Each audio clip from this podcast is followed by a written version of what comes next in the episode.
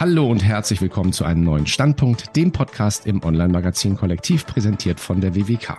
Mein Name ist Rainer Demski und wie ihr vielleicht hören könnt, bin ich ganz passend jetzt zur, zum herbstlichen Wetter nicht ganz so bei Stimme wie sonst, aber das soll unser heutiges Thema gar nicht stören. Wir hatten vor kurzem ja schon einmal mit einem Gast aus der Agenturpraxis über künstliche Intelligenz gesprochen. Heute wollen wir uns diesem brandaktuellen Thema von der wissenschaftlichen Seite nähern. Das Fraunhofer Institut für Arbeitswirtschaft und Organisation hat kürzlich eine Studie zum Einsatz von KI mit dem Fokus auf die Kundenkommunikation herausgegeben. Ja, und die Forscher kommen dort unter anderem zu dem Einsatz, dass KI insbesondere in diesem interaktiven Feld, also an der Kommunikationsschnittstelle zum Kunden, nicht nur zahlreiche Chancen für Unternehmen bietet, sondern auch bereits viele spannende Praxisfälle ermöglicht hat. Darüber sprechen wir heute mit den beiden Autoren der Studie, Verena Pohl und Jens Draven. Herzlich willkommen. Ja, herzlichen Dank für die Einladung. Hallo, schönen guten Tag. Ja, welche spezifischen Anwendungsfelder von KI in der Kundenkommunikation gibt es vielleicht aktuell im Überblick bereits heute?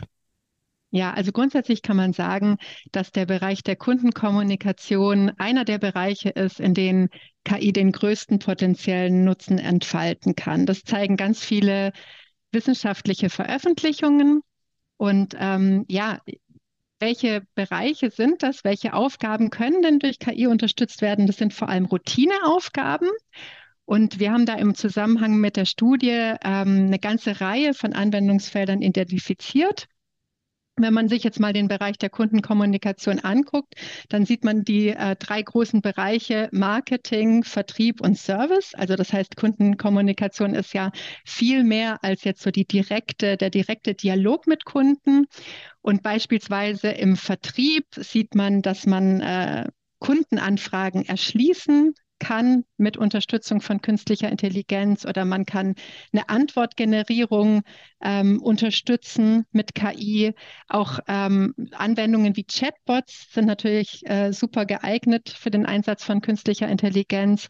Und äh, wenn man jetzt an den Bereich Service, Kundenservice denkt, ähm, dann gibt es auch ähm, spannende Anwendungsfelder wie zum Beispiel eine Bilderkennung von Produkten, ähm, die sich da einfach sehr gut eignen. Und vielleicht besonders hervorzuheben ist auch, dass die Kommunikation, äh, die Kundenkommunikation auch ein Bereich ist, ähm, in dem auch KMUs, also kleine und mittlere Unternehmen, ähm, mit äh, KI erste Erfahrungen sammeln können, ähm, weil es da einfach schon viele Beispiele gibt und ähm, genau, einfach, es gibt, gibt da tatsächlich sehr viele Anwendungsfälle, auch so ein bisschen außerhalb von diesen klassischen äh, Bereichen jetzt ähm, in der Kundenkommunikation. Vielleicht, wenn es um ähm, Erschließen von ähm, Studien geht oder aktuelle Informationen ähm, sozusagen beobachten, ähm, was passiert da auf dem Markt. Auch da kann KI sehr gut eingesetzt werden wenn man äh, über solche, so, solche Schlüsseltechnologien spricht, dann möchte man ja, glaube ich, in unserer Volkswirtschaft wie der deutschen Volkswirtschaft immer gerne wissen, wo steht man da?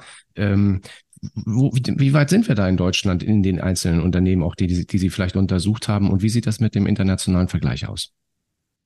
Genau, also in unserer Studie haben wir ähm, Deutschland fokussiert. Ähm, wir haben da jetzt nicht so den äh, internationalen Vergleich durchgeführt, aber wir können natürlich auch aus unserer generellen Erfahrung ähm, ein Stück weit berichten und können sagen, dass es in Deutschland sehr viele Anwendungsmöglichkeiten für KI gibt, also wie in allen entwickelten Ländern ähm, letztlich.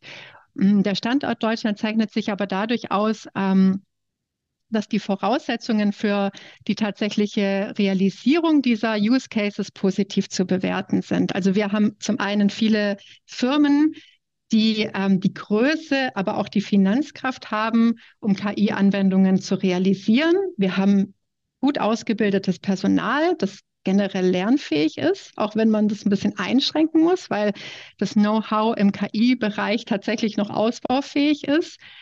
Und wir haben eine generell gute Basisinfrastruktur, auch wenn die ein bisschen ausbaufähig ist und eine politische Unterstützung für das Thema.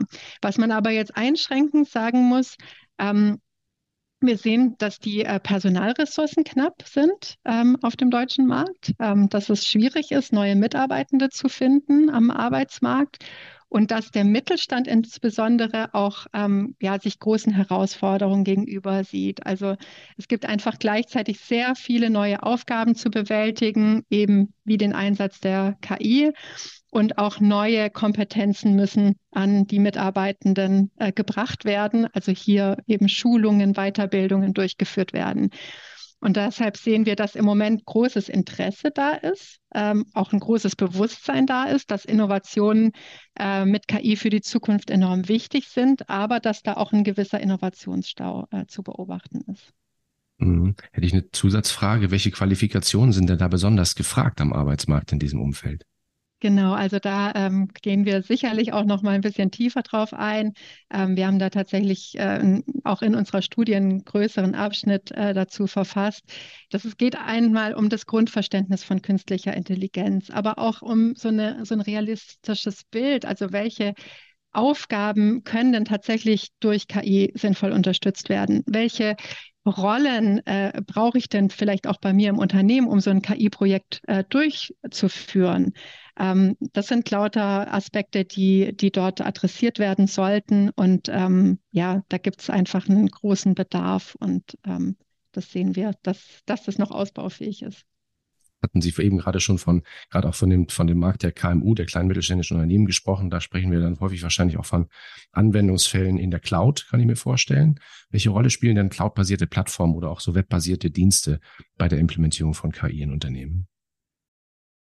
Also dazu kann man sagen, dass die Frage, ob man Cloud-Dienste nutzt oder nicht, sich erstmal generell stellt. Nicht nur für KI, sondern für die gesamte IT.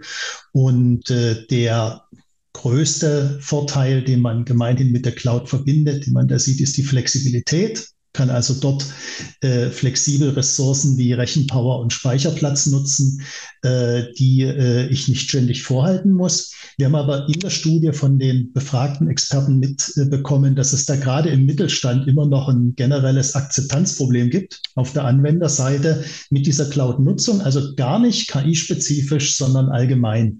Und jetzt ist es so, Cloud kann für künstliche Intelligenz eine wichtige Option sein, gerade dann, wenn ich große Datenmengen verarbeiten muss, wenn ich große KI-Modelle trainiere.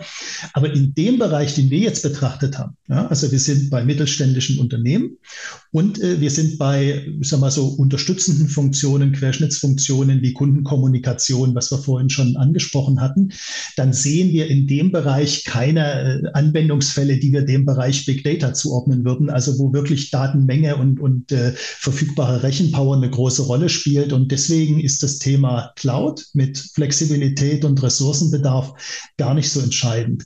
Was im Zusammenhang mit Cloud aber interessant ist, ist ähm, das Thema Datenschutz oder vielleicht auch ein bisschen mit einem anderen äh, Aspekt Datenhoheit verbunden und der Frage, ähm, welche Daten will ich nach außen geben und welche Folgen hat das? Ja, weil KI heißt ja immer maschinelles Lernen oder zumindest in unserem Bereich hier. Das heißt Lernen aus Daten. Und die Frage ist, welche Daten muss ich denn dann in die Cloud geben und welche Folgen hat das? Und da vielleicht Zwei Beispiele. Wenn ich sage, ich möchte Marketingtexte erzeugen, dann ist es wahrscheinlich eher unkritisch, die zugehörigen Daten in die Cloud zu geben, weil ich sie eh veröffentlichen will.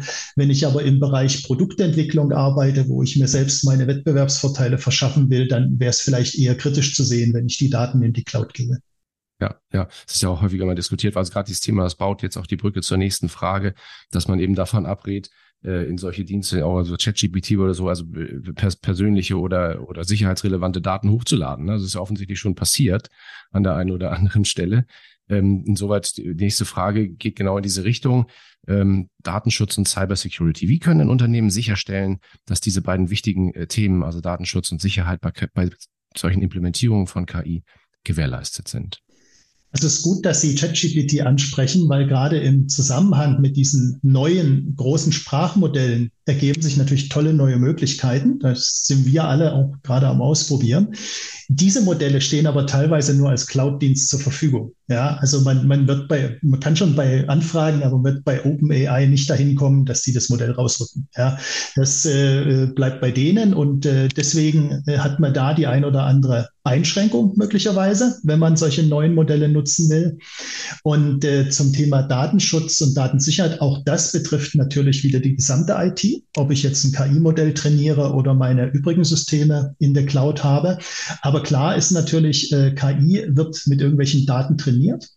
Und äh, da ist jetzt zum Umgang mit den Daten der erste Punkt schon mal, ich muss wissen, wo die Daten herkommen und sicherstellen, dass ich da keinen unerwünschten Bias drin habe, also keine unerwünschten Verzerrungen, die ich gar nicht haben will.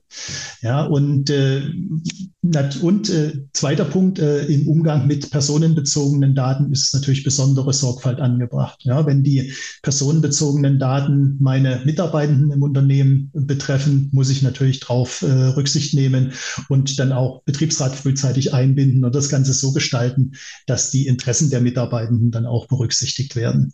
Und ganz allgemein kann man nur sagen, man muss frühzeitig bewerten, bei diesen ganzen KI-Anwendungsszenarien, welche Risiken hinsichtlich Datenschutz bestehen. Dann gegebenenfalls auch Experten hinzuziehen, äh, die das äh, besser bewerten können.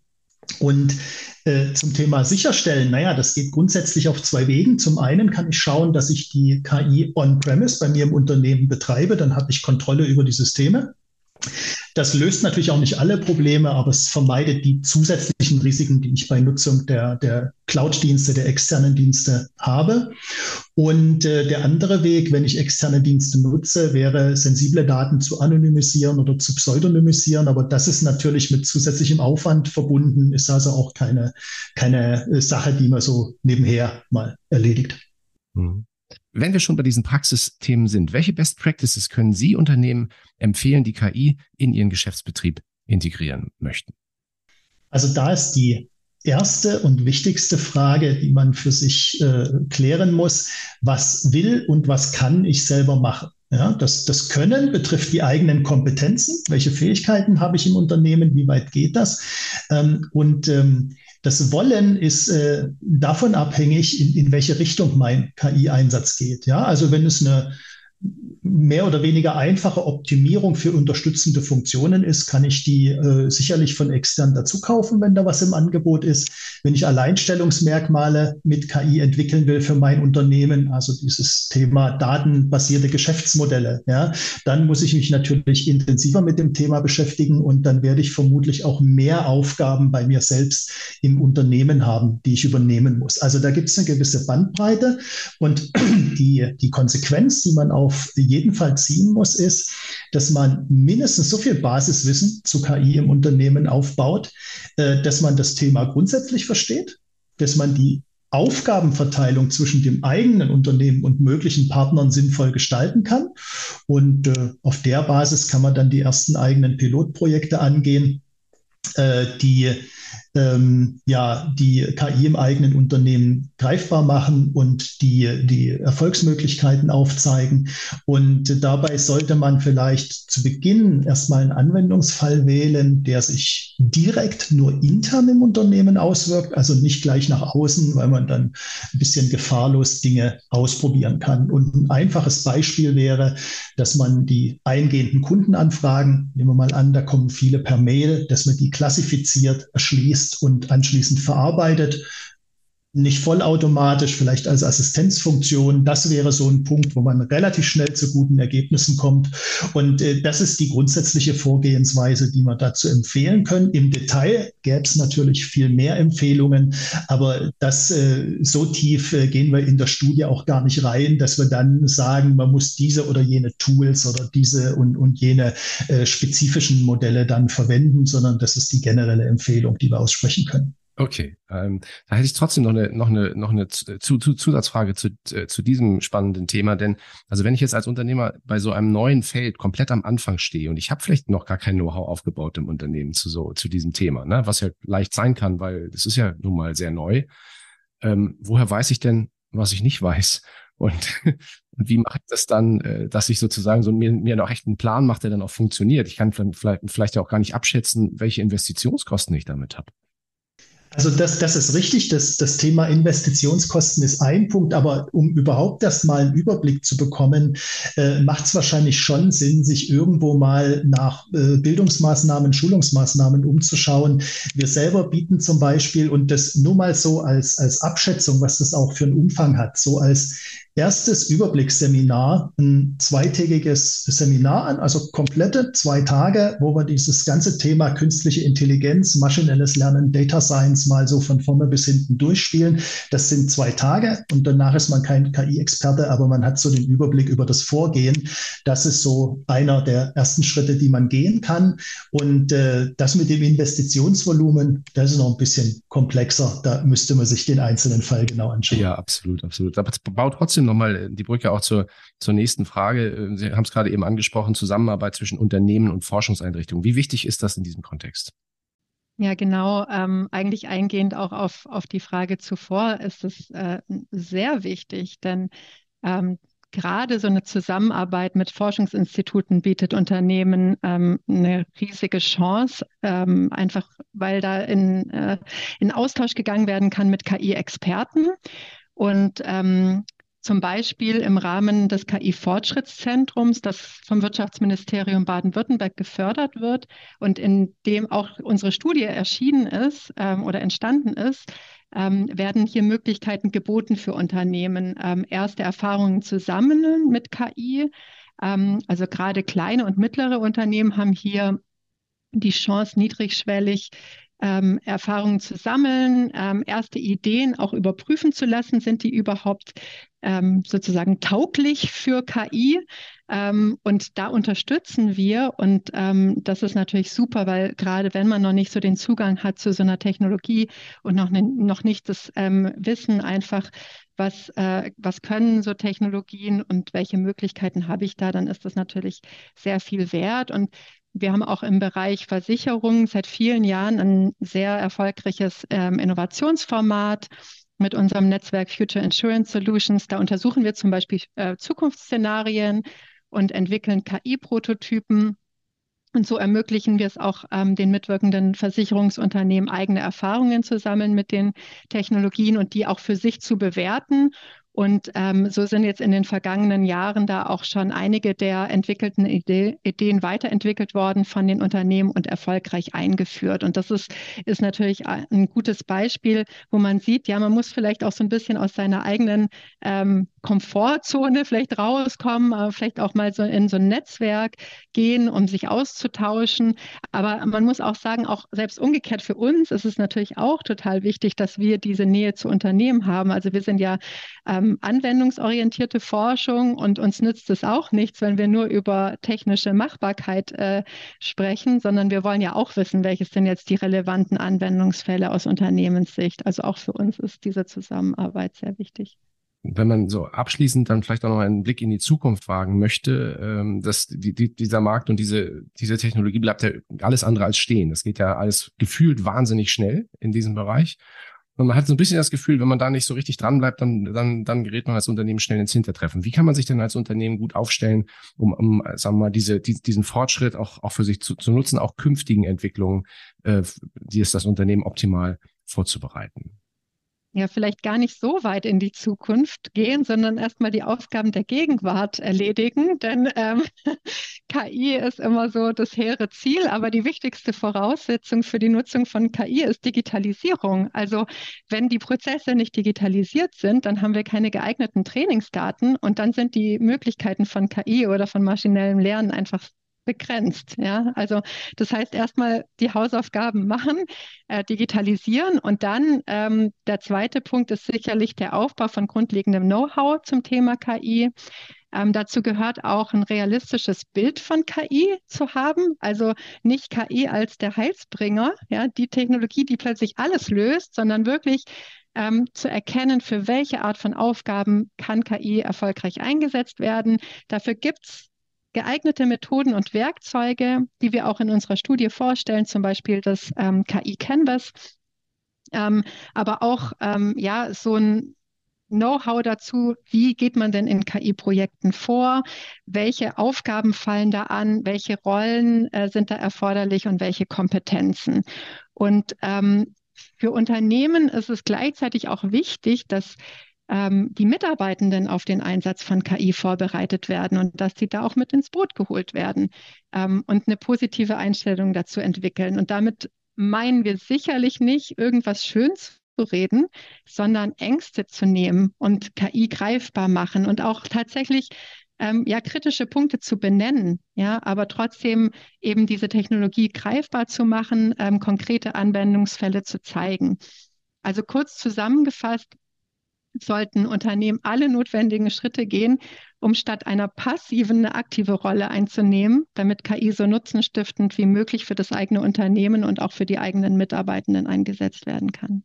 Hm, schönes Motto. Der Markt bleibt, haben wir ja gerade auch festgestellt, nicht stehen. Dann hoffen wir mal, dass wir mit diesem kleinen Exkurs noch, mit diesen vielen tollen Praxistipps in aktuelle und künftige KI-Anwendungsfälle unseren Hörerinnen und Hörern einiges mit auf den Weg geben konnten. Den Link zur Studie, den findet ihr natürlich auch wieder in dieser Ausgabe in den Show Notes. Lieben Dank fürs Einschalten und Zuhören heute und ein ganz herzliches Dankeschön an unsere beiden Gäste, Verena Pohl und Jens Travin. Schön, dass Sie bei uns waren. Dankeschön. Danke auch.